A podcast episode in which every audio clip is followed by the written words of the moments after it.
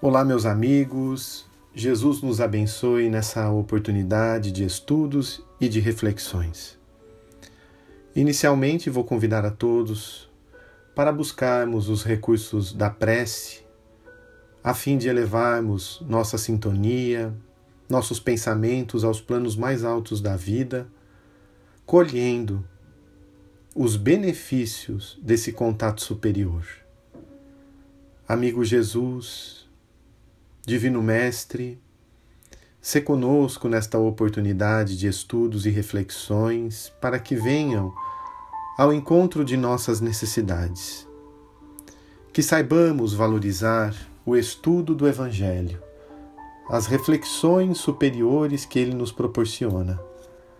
Que nos envolvamos com essas energias reequilibrantes e nos coloquemos numa postura receptiva junto aos mensageiros abnegados que vêm sempre nos auxiliar.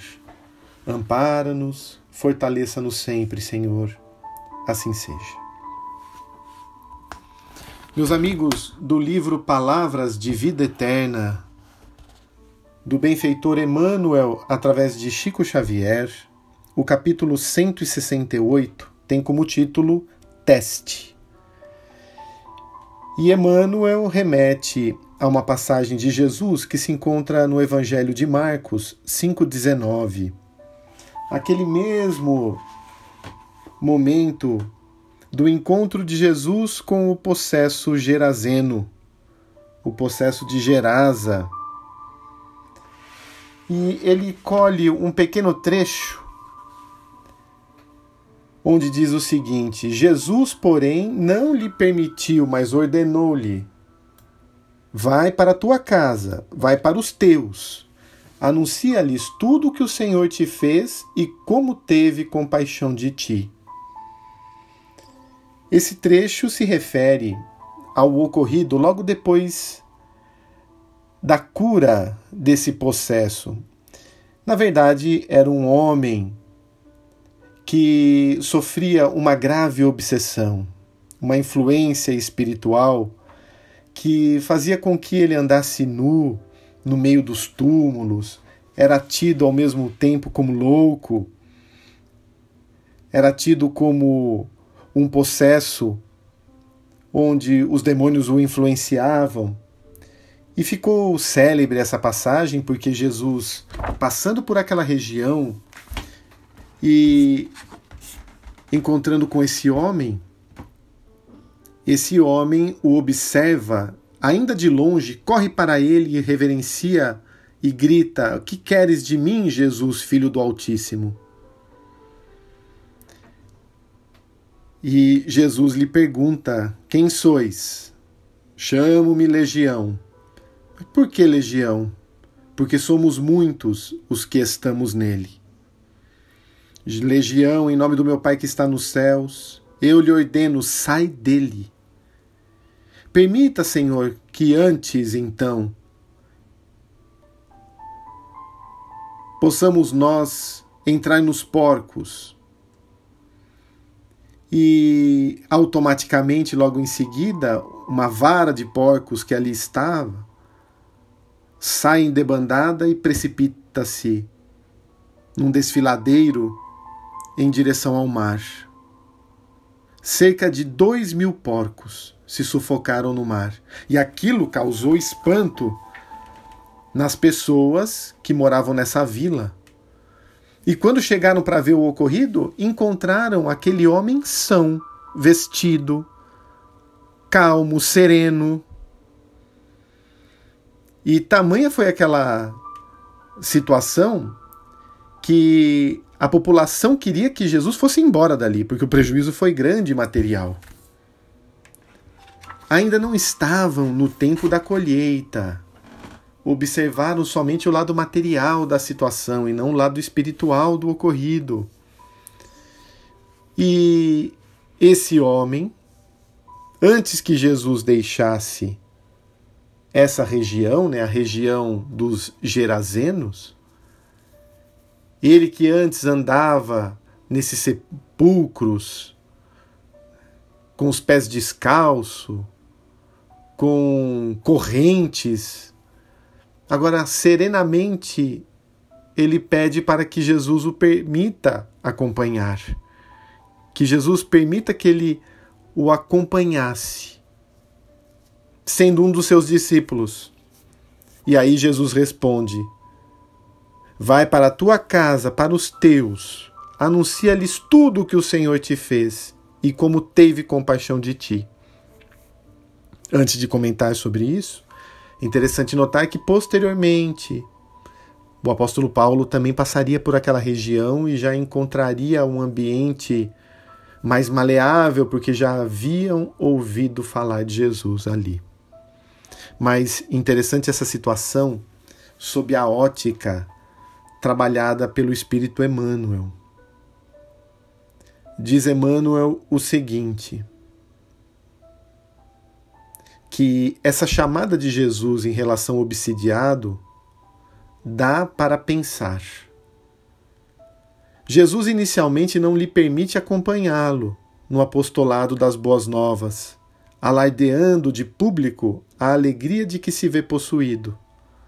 Ao invés de júbilos antecipados, recomenda-lhe o retorno ao ambiente caseiro para revelar aos familiares os benefícios de que se fizera depositário ante a providência divina. Olha que importante isso. Jesus convidando aquele homem que se candidatava a toda uma renovação a dar testemunho no seu lar. Por isso ele coloca o título de teste no capítulo porque somente no ambiente doméstico, diante das pessoas que realmente nos conhecem, sem as máscaras que utilizamos na vida social lá fora, é que somos legitimamente nós mesmos. E todo o esforço renovado no Evangelho encontrará solo fértil para ser exercitado dentro do lar. É esse que nos faz tentar quanto à paciência. Aquele outro que nos tira do estado de comodismo que gostaríamos de ter naquele momento. É esse que nos pede as coisas, é aquele que desarruma a casa, ou que não atende os nossos pedidos. É aquele outro que se faz necessitado material e nos solicita recursos. É aquele que acorda desanimado, depressivo para baixo e nos dá trabalho. É esse familiar querido que é acometido de uma dor, de uma doença e dele temos que cuidar. E dentro de casa, diante das pessoas que nos conhecem a realidade, a mudança é mais difícil. Porque se falamos do evangelho para quem não nos conhece, eles não têm o nosso histórico. Agora, dentro de casa, sabe quem somos. E uma mudança nesse sentido é mais efetiva. Por isso que mais do que mil palavras, um exemplo é decisivo.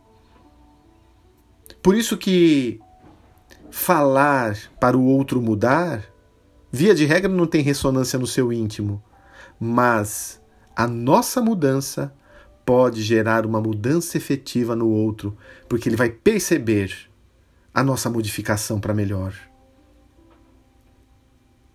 Vai procurar entender como chegamos nesse ponto. E ao perceber que aquilo que fizemos ocorreu pelo nosso esforço de trabalhar no bem, de seguir o Evangelho, de trabalhar o perdão, de olhar o lado bom das situações, de ter esperança, de fortalecer a fé e a confiança em Deus. Isso vai acabar pouco e pouco a pouco, consolidando-se também na intimidade do outro companheiro, que também desejará determinados recursos que já observa em nós e aí juntos crescemos. Só que os testes são maiores. porque voltaremos a ter as tentações e muitas vezes ainda cairemos. E quando cairmos, às vezes vem o dedo apontado para nós. E aí será muito importante a resiliência, o esforço renovador para não desistirmos e avançarmos, nos esforçarmos um tanto mais, buscarmos um tanto mais. E vamos solidificando na nossa própria intimidade as mudanças desejadas. Então, quando Jesus pede para que esse discípulo vá para sua casa, dar testemunho da renovação que fez, é exemplificar, seja no trabalho profissional, na comunidade que nos conhece, no lar dentro de casa, o homem novo que nós queremos ser.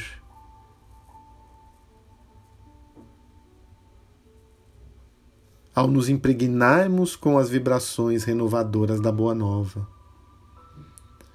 Diz Emmanuel, indiscutivelmente com semelhante lição, impele-nos o Senhor a reconhecer que é no círculo mais íntimo, seja no lar ou na profissão, que nos cabe patentear a solidez das virtudes adquiridas.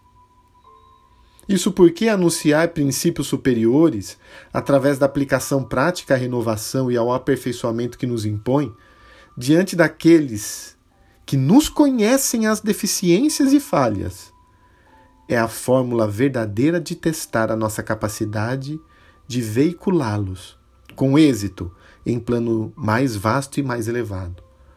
Então, aquele familiar, por exemplo, sabe de um vício que nós temos. E exemplificar a mudança desse vício é que vai marcar-nos. Por exemplo, a maledicência. Falamos mal das pessoas e falamos desse e daquele, todos sabem disso. E de repente não fazemos mais isso. Chama atenção essa mudança e nós conseguimos construir essa força. Um vício da bebida, dos alcoólicos, ainda que socialmente permitidos, e de repente não bebemos mais nada que é alcoólico, porque sabemos que aquilo vai prejudicando o corpo físico, vamos tendo companhias espirituais que bebem conosco, e aí, de repente, nos tornamos mais saudáveis, física, moralmente, espiritualmente. Toda essa mudança vai marcando-nos diante daqueles que nos conhecem. Antes explodíamos e agora começamos a nos controlar mais, a ouvir mais antes de falar. E essas situações, essas novas maneiras, esses novos hábitos vão sendo aprovados também na escola doméstica, onde, diz Emmanuel, somos mais rigorosamente, rigorosamente policiados. Somos observados de perto e que bom ter esse tipo de vitória, não é, meus amigos? Está em nossas mãos. Deus nos faculta essa possibilidade. Aproveitemos e transformemos as dificuldades e as provas do caminho em trilhas de luz para a nossa alma imortal. E assim, elevando o nosso pensamento novamente ao Mestre, pedimos para que Ele abençoe a nossa água, fluidificando-a depositando nela os recursos para a nossa saúde física e espiritual. Envolve Jesus, os nossos entes queridos, os nossos familiares. Ilumina os companheiros que estão em aflições, doentes, enfermos, que estão nos hospitais, outros companheiros que desencarnaram hoje. Ilumina, ilumina aqueles que estão no nosso livro de preces. Porque recebemos, Senhor, solicitações para vibração à distância dos companheiros que assistem o nosso e ouvem o nosso evangelho. Ilumina os nomes que nos foram endereçados. Envolva os idosos nos asilos, as crianças nas creches e casas transitórias. Os enfermos do vício internados nas clínicas de recuperação às drogas. Ilumina os moradores de rua, dê força a eles, aos desempregados. Abençoa aqueles que governam o nosso país. E assim, Senhor, ilumine a nós os nossos lares e que estejamos cada vez mais conectados com vós. Muito obrigado, Jesus. Muito obrigado, amigos espirituais, pela oportunidade de hoje. Seja sempre em nós a paz superior do Mestre. Assim seja.